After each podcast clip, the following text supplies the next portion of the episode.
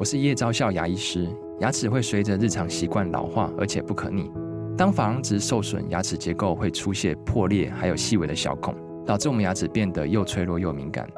这边我真心推荐贝欧尼修复牙膏，内含 BioHAP 成分，搭配正确的刷牙习惯，经科学实证，可在两周有效让牙齿再矿化，修复受损珐琅质的细微小孔。相关资讯及购买通路，请参考资讯栏连结。FM Taiwan，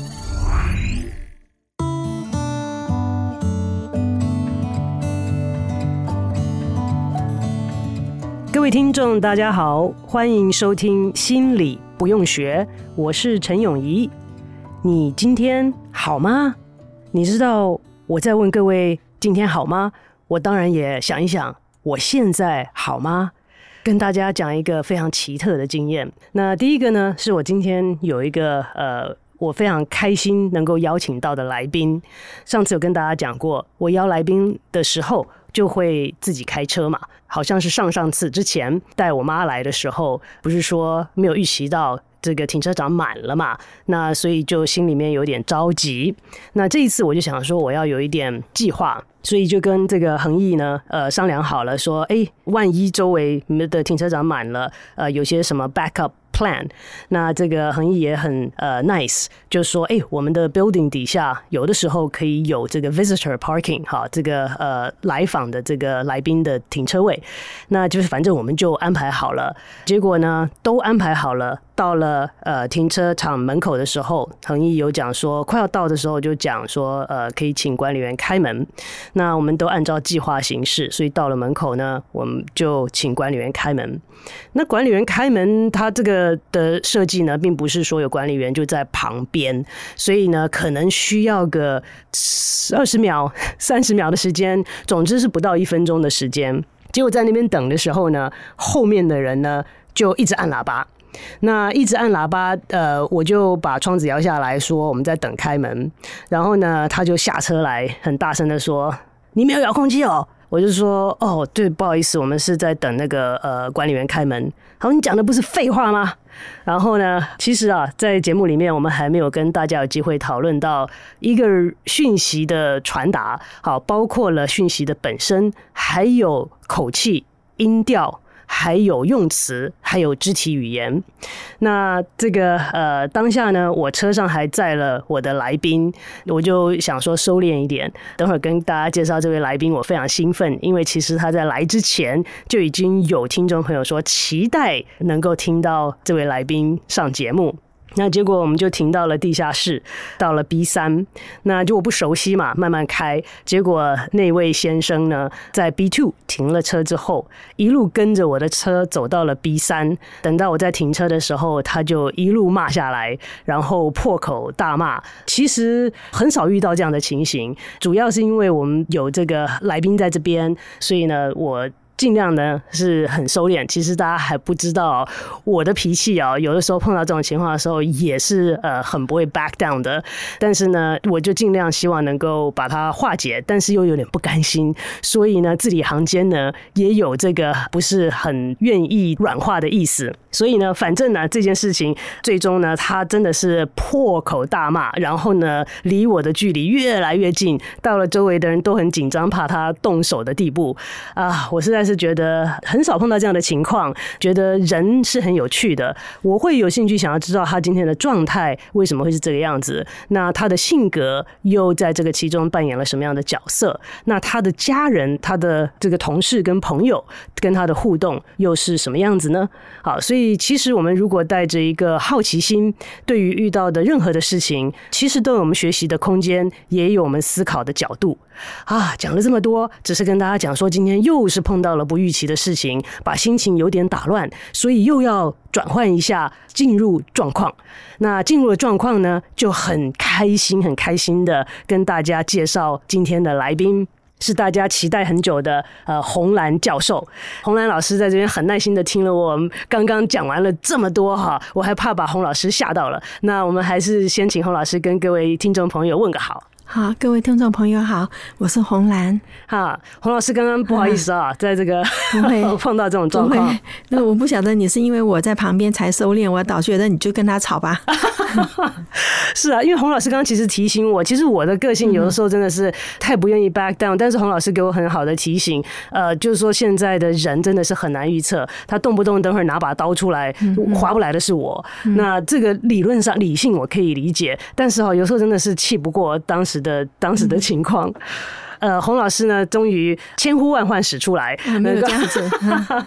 呃，其实洪老师，我刚刚开始在这个录 podcast 的时候，就有人在留言说期待洪兰教授。哎，对，所以我也不知道呃这个呃为什么，但是呢，可能他们知道我们认识，然后有些连接。哦，好，对，OK，不好意思，不知道有没有让你失望？哎呀，不会了，大家都非常的期待。其实洪老师呢，对我来讲是很有渊源，因为洪老师是让我回到台湾来的。唯一的主要的一个一个人，哦，真的，啊，对对对，嗯，当时就是因为遇到了洪老师，嗯，然后呢有机会回到台湾来，所以一直来跟洪老师聊天是很愉快的事情。这个是洪老师的第一次的 podcast 吧？呀，对对对，好，所以洪老师其实呃都比较习惯传统的呃录音，那个非常传统的人，所以呢比较严肃一点。那其实洪老师的专长除了大脑这个教养，然后犯罪啊，这个很多很多的这个领域，不知道洪老师今天有没有什么特别的想要跟我们分享或者是聊的？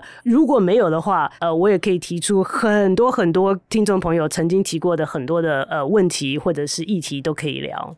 我觉得，嗯，因为我以前做所长哈，所以你回来的时候就是我做所长的时候嘛，哦，哎，那时候是中央大学认知神经科学所的所长，所以。最近不是有那个论文的问题吗？嗯、那就有人说不要写论文哈。嗯、我对这件事情是很有感觉。我觉得一般大学你修课修完了就出来做事，嗯、对不对？那你为什么要再花时间去写论文哦？去念更高的学历？基本上写论文就是教你研究的方法，嗯，对不对？啊、我们今天找到一个题目，比方说这个是一个未解决的问题，是。那么我们今天就教学生说你要怎么样去解决这个问题，对不对？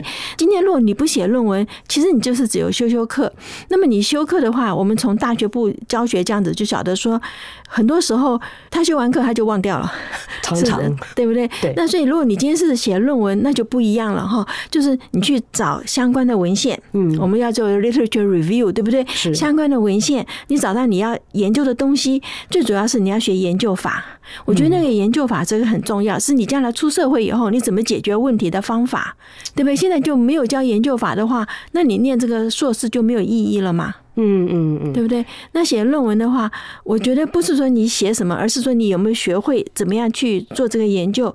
那你今天实验做出来，比方说统计，嗯啊，统计必修，嗯。那么我还到现在还就是有碰到说啊，老师你说男生怎样，女生怎样，比方说大脑里有差别。他说我就不是这样子。我说所有的社会科学行为里面，它是一个中间数嘛，嗯，对不对？哈，它是一个 normal curve，对，normal curve 的时候，你两头，比方说很特殊的男性，你有很特殊的女性的，但是基本。基本上我们中间的人是什么样子？是，就是你不能说你今天讲的我就不是这样子，所以你这个研究就不对。嗯啊，这是一个统计的概念。可是我发现很多人是没有这个统计的概念，包括他已经拿到硕士学位的。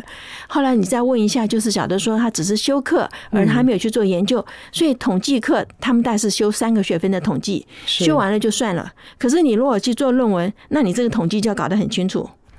哎，那老师，我以前都认为说，只要是硕士，然后当然是博士，都一定会有论文。可是后来好像发现，有些 programs 是只有修课的硕士，很少吧？你哪个？嗯、我不想理工科的是一定要，我不晓得。我至少我们所碰到的都是一定要写论文的，啊，嗯，对不对？那你只有修修课，你就放水了嘛？那就没有什么意思了。哦，因为我们课永远修不完。你就算就算你是已经在硕士博士，你还是可以去修不同的课啊。没错，没错。所以你真正的领域，你是要去做研究的。你要深入，我们才说为什么我们喜欢请刚刚毕业的，嗯，因为刚刚毕业的 PhD，嗯，他的 literature review 一定是他就一定跟得上那个 up to date，对，他是 up to date 哈。那 up to date 的话，它很重要，就是你从最新的资料去做研究，而不是说你已经毕业了十年，毕业时你真没有办法再去做研究了。那老师如果有一些有一些人会讲说，哎，你们学术界哈，活在云端呐，哈，又不是没有，是你你你做研究，多少人做研究嘛？不是每一个人出来做事都要做研究的，不是没有错。可是你要学会研究法。嗯嗯，对不对？这研究法就基本上我们判断一个事情啊，比方说今天人家跟你讲一句话，那他是。对还是不对？对不对？啊，好，你举个例子好了，就网络上有人在传说啊，他带他小孩去公园玩，然后就蚂蚁就爬到他儿子的耳朵里去了。你有没有看过这个？没有看过。就他就说，他就把他另外一边的耳朵塞住，因为呃耳道缺氧，蚂蚁就爬出来了。这很好笑，对不对？因为你的耳朵不是这样子，不是通的，不是通的嘛，对不对？你一个管子，你这边塞住，它就从里面缺氧，你大脑缺氧还得了吗？它就从里面爬出来了。那就这个，你知道传的好多好多啊。那我后来没有办法呀，那就真的就来花时间写，就是说，其实我们的耳朵耳道是通到我们的咽喉嘛，哦，然后你两边不是这样子，就直接。可是你你看看传给我的人，大学毕业的呀。是，老师，现在网络上太多这样子的东西，所以像老师讲说，我们要如何不要讲说教下一代了，现在已经出来的硕士生、博士生，嗯。难道我们没有教他们怎么判断是非对错吗？嗯，别人我不敢讲，我的学生我可以把握，是吧？我的学生，我我们我们手里把得很紧啊，是对不对？哈，别人真的我不晓得了。但是，所以我们不是也有很多人念不下去嘛，对不对？觉得太辛苦，因为同样是花两年念硕士，那别的地方他很很能轻松就可以念完，那我们这边都要三年以上，而且。我记得我们的博士是先有两篇论文投出去登了以后才可以 qualify 才去考试吧，对不对？是，所以我们这定的是比较紧了。但是这也是一个叫学术良心了。你他也花了时间，也花了精力。那么他如果没有从这里面学到东西，那讲起来你对不起他的学费呀。那是真的，那是真的。那老师其实讲到这个教育的东西，之前我们也是在探讨这样子的问题。老师回台湾也蛮蛮久了，三十年了，再回好快哦。我九二年回来的，九二年，现在二零二零二零二二嘛，对，我这正好三十年了。哇，嗯哼。那老师现在除了带研究生，还有机会跟第一线的十八到二十二岁的大学生，我教大学部的课啊。老师，我教通识的大脑与生活。哇。嗯哼，老师觉得现在的大学生怎么样啊？跟以前比呢？就我们讲说，跟您刚回来的时候。现在的学生当然因为他的外头的资讯很多。我刚回来的时候是一九九二年嘛，那时候还没有那个 WiFi，也没有学生手上也没有电脑，很少人有那个就是 portable 的这种 笔记型电脑，所以基本上我们那时候都还用投影片啊。我记得 transparency 对不对？用 transparency，那现在不要了。现在很多人没听过这种东西。对对对，很 真的是很多人没有听过。我记得那时候一张投影片要一块钱嘛，哈，要拿到台大对面有个地方可以去做，因为连做投影片都没有。后来我是回来那年的暑假。跑回美国去，然后因为我在加州大学还有那个学校给我们一千张的 quota 嘛，啊，就把它带回来哦。我就把它做了以后，哇，那重投影片很重啊，重，对，就一个皮箱重的要命啊，就把它弹。可是后来很快电脑出来以后，我们 PPT 我们就不要用投影片了。是是，对，那可是当年是是用投影片好好的教的，真的是教的很仔细的。是的，是的。那您觉得那时候的学生有比较乖吗？因为我现在听很多不一样，有点两极化的反应。一个是学生没反应，一个是学生太不乖了，就是太爱狡辩。那个时候在中正大学的话，因为中正大学刚刚成立，他们全部都要住在宿舍里面，哦，住校嘛，哈，因为。中正大学真的在民雄，我们说那叫鸟不生蛋的地方，嘉义哈，嘉义的民雄，嗯，你知道那个没有什么公车什么车，我们是在民雄肉包下那个国光号，然后这样走两公里要进来，那真的假的？真的真的，我走过那时候还背着孩子，公里，呃，我们还不止两公里，我走的快要死掉，是很很辛苦的。那时候没有什么车，旁边都是甘蔗田，所以学生是住宿舍的，因为住宿舍，所以跟老师就比较亲近，所以我们第一批教的学生现在出来都在师大什么两所教。授了哇，那时候的训练也真的是好，老师要求他念什么东西都会去念。是，嗯，那现在您说您在通识教，通识教的话，我就就我们不能要求他了，因为基本上他不是我们的所里面的学生嘛，他是各个科系过来的，所以各个科系过来的时候，我们就只能告诉你说，我今天教你是你在生活上会碰到的，嗯。啊，比方说我说你用手摸你的眼球，你眼球在跳动，嗯嗯嗯，那你眼球干嘛跳呢？你的视野是平的啊。嗯，对不对？那他今天跳一定有原因嘛？是，那你就你去找出背后的原因。嗯，那所以这是每个人生活上都会碰到的。是，那所以我有六十一个学生吧，哈，都还好。对，因为一般来讲，通识的课就学生很少，而且而且我们还要求他一下课就还是要写报告。老师要求他们写报告，写报告，那我自己改啊，对不对？那我想说，老师有付出，你学生也应该要尽责一点嘛。所以我们是每一堂课就写报告的好处，也就是我知道他看了什么东西，他懂了没有？是，而且他可以把他的那个问题写下来，那我们第二堂课就回答嘛。哦，哇！可是那个问题有的时候也真的是，呃，这样哭笑不得，因为他就是我们在高中时候给他打的那个基础基础太差了。哎，老师高中念的是北语女嘛？对，对，你们基础应该蛮好的，嗯，比较好一点啦，因为老师也逼得比较紧哈。是那个，我觉得那个年代真的逼得很紧哎，念书真的是念的。我进北语里面过四十八年呢，哇，很早以前了。是是，现在是什么原因让老师觉得我们的基础有点动摇啊？就比方像我们刚刚讲的嘛，你耳朵不是两两头就像通的，不是这样子的呀，对不对？这个这个很基本吧，吼。是是是，嗯、那是在这个教育的过程当中碰到了疫情哦，对啊，对不对？所以很多东西都 last minute 被告知说对不起，马上全部线上。嗯、那 不知道老师在这个其中的适应如何呢？还好啦，因为呃，研究所的课就是每个人的人头都要出现嘛，哦，可以看得见。可是大学部就没有办法，但是因为他还是要交报告。所以他有没有上课？他有没有把这个课听完？我的问题就放在最后面啊，嗯，嗯对不对？哦，比方说这堂课里面最后的问题，所以他今天要回答这个问题，他要把它看到完嘛。因为你老师是用录影的方式吗？我是用录呀，录影，录影，然后他们自己有机会就上去看录影，然后那那个学校有个叫 iLearning，是他就直接上去从那个录影，所以不是 real time，就是他不是 real time 讲，OK，因为不是 real time 比较好的，就他是可以回头再去看。是，所以我有碰到学生讲说，呃，有的时候我们上课就免不了用到一些英文字哈。哎，对，那就是学生就会觉得说，嗯，那个听过不知道，可是他可以回头去看，哦，是有这有一点好处哈。OK。那另外一个问题就是碰到了考试的时候，嗯，这个线上考试，因为我之前也在跟一些同事在纠结，就是说考试的时候怕作弊嘛，所以就要看叫他把那个镜头打开，对，然后要规定看他看他眼动。我想说，我又不是眼动仪，我看你眼睛眼珠怎么转，然后飘去看旁边的手机，我也看不到。可以啊，我抓到两个啊，真的假的？真的真的，我抓到两个，因为他在考试的时候去翻了别的东西，然后他那个你，因为你一个手机在这边，你这边在面对电脑答，而且我们是这题答完你就不能回头再去看了嘛，对不对？对对对，每题答完是这样子，那所以他如果看了别的东西，你这边可以看得见啊，抓到两个。我说说你有你厉害，你就在我眼皮子底下作弊，你就不要被抓到。可是我跟你讲，被抓到都还有。狡辩的空间，所以我们到上学期都还是抓到的时候，学生的反应也不一样。有些学生是说对不起，好，对不起，我应该是应该大部分应该是说对不起啦，应该这样。没有哎、欸，另外一个就是你能拿我怎样？哦，其实我不知道老师，因为我我回来台湾时间没有老师久了。你就你回来多久了？我回来快差不多十年。十年哦。嗯，那我记得在美国的时候，不要讲说在西点军校了，他在门口写的是，不是说我自己不能 cheat、lie or steal。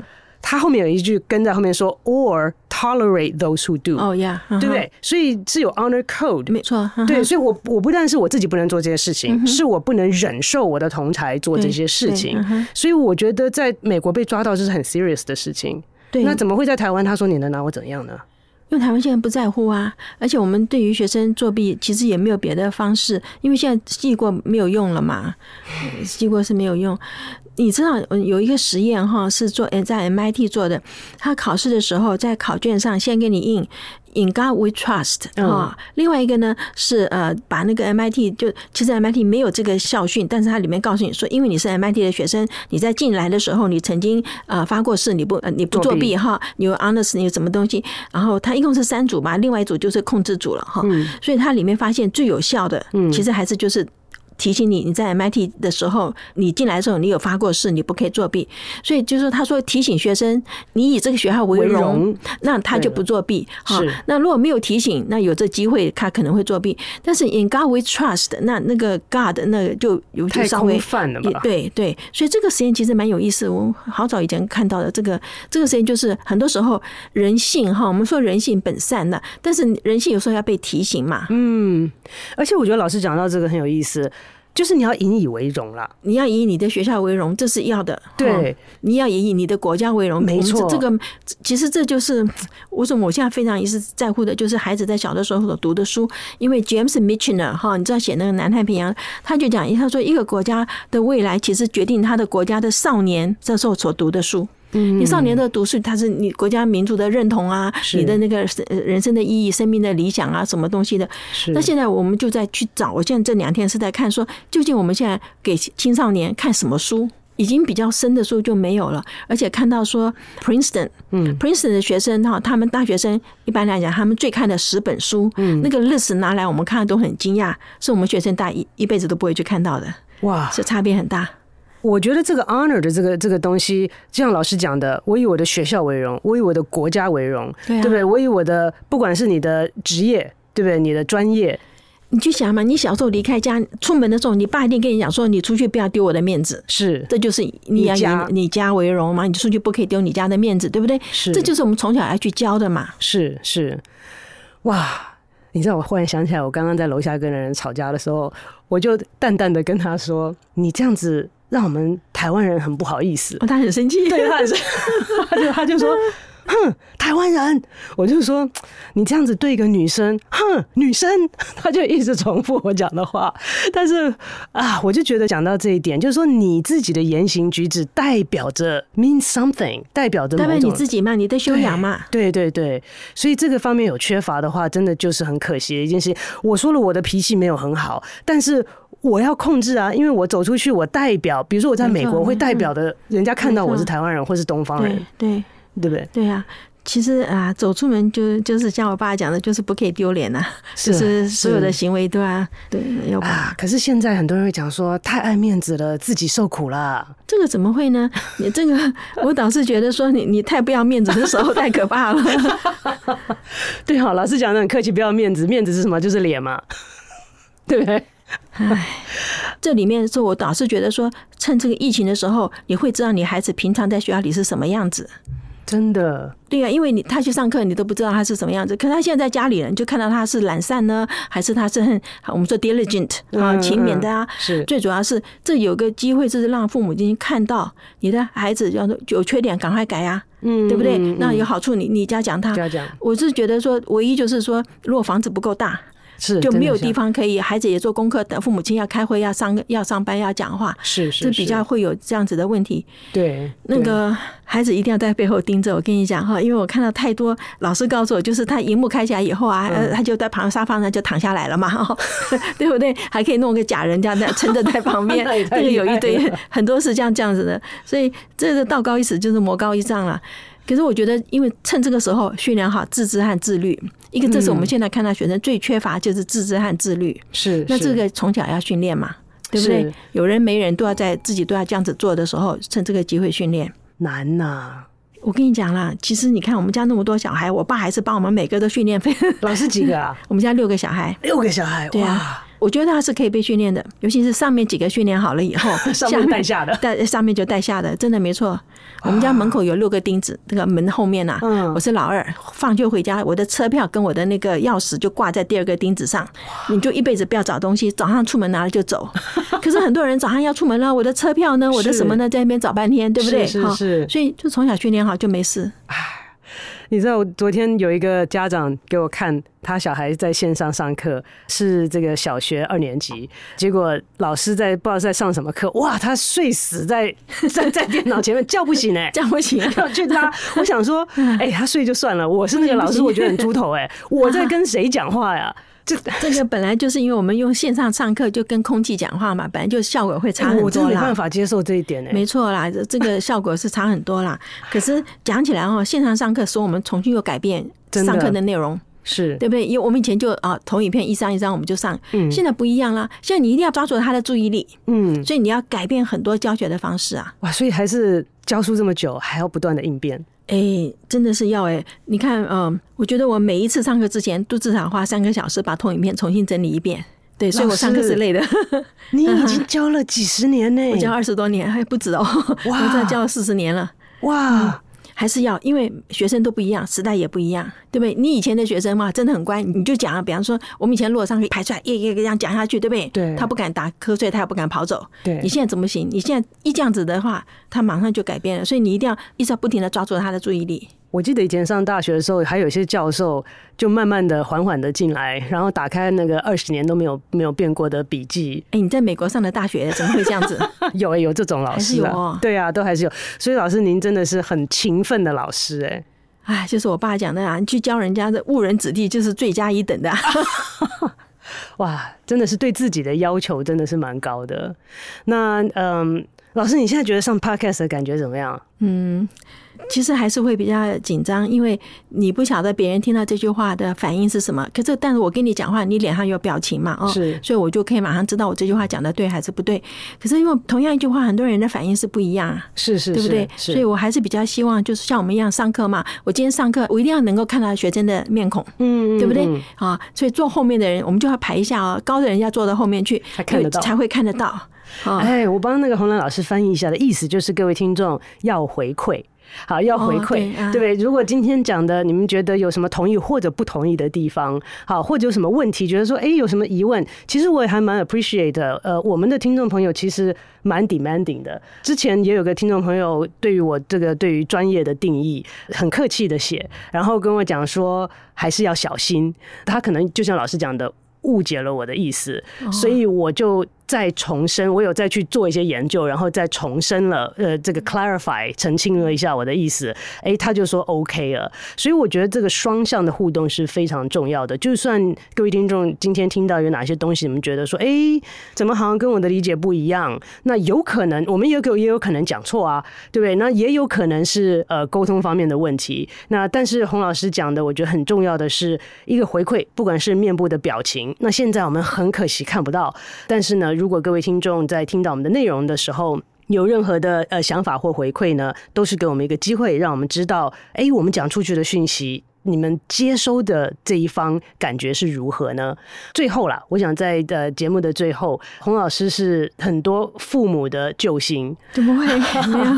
真的 真的，他们的这个，我觉得父母，因为我自己没有小孩，所以问洪老师这个呢，老师自己也当过妈妈，然后走过这一段心路历程过来，然后看过这么多的老师跟父母啊，对于在疫情当中，呃，有的时候觉得蜡烛两头烧的父母或者是老师们有没有特别的鼓励或建议？我觉得在这个疫情好像看似无尽头哎。我觉得只要我们说尽心尽力就好了，不要担心说我是不是十全十美的妈妈，因为本来就没有十全十美的人呐，哦，对不对？我跟你讲哈，最近有个学生来找我说，他因为拿了某个基金会的奖学金，然后呢，他不想念了哈。那你拿人家奖学金，其实不可以这样子，对不对？一开始的时候是要念，就问他说，你为什么不念了呢？他说，因为我的原生家庭不好。哦，好，原生家，那这个就是一个 scapegoat，对不对？就你你你是你原生家庭，怎样？你现在已经长大了嘛？嗯，可是我我就不太能够接受说，啊，我爸不好，我妈不好，所以我现在就不能好，好，就这个就是对不对？所以我是觉得说，做父母的，因为他会去怪他家里的人嘛，嗯，那我是说，我就不接受啊。我当时可能做的不好，但是以当时的环境，我是尽心尽力了。是，我觉得父母亲就不要有那个罪恶感。是对不对？哈，做父母的，我觉得只要尽心尽力就好。像我们想长大的时候，我们的父母亲根本不可能给我们什么样的条件，但是我们也知道说，父母亲当年他是尽力在培养我们，嗯，是不是？那所以我觉得，这不管别人在讲说啊，你小时候缺乏什么什么，我觉得那个都没关系。反正我现在已经长大了，最主要是 对，我觉得最主要是你自己的生命在你自己手上，你不再去怪别人嘛。是，是这一点，就是我现在很多学生，我觉得不太能接受，就是嗯，老师我人际关系不好，因为我妈不好，就是他妈妈 呃。冷漠，或者是说他妈妈离家出走或干什么，是这这种怪到那么远哈，这个我觉得是不太应该的。所以我觉得做父母亲的是不要有罪恶感是最重要的。好的，我觉得这是非常非常好的提醒。在此时此刻，以我所拥有的资源，我能够做到最好。对啊，就是这样子啊，是不是哈？嗯，那呃，我想我们的时间差不多。那各位听众朋友，如果有任何的问题，我看我的这个以后有没有机会再把红兰老师呃邀请来节目上，希望下次不要再碰到呃 这个很很紧张的很紧张的事件哈。呃，希望洪老师今天没有被吓到 啊，没有没有，OK。好，我们今天节目就进行到这边，谢谢红兰老师今天来到我们当中，那我们就下周再见。好，再见。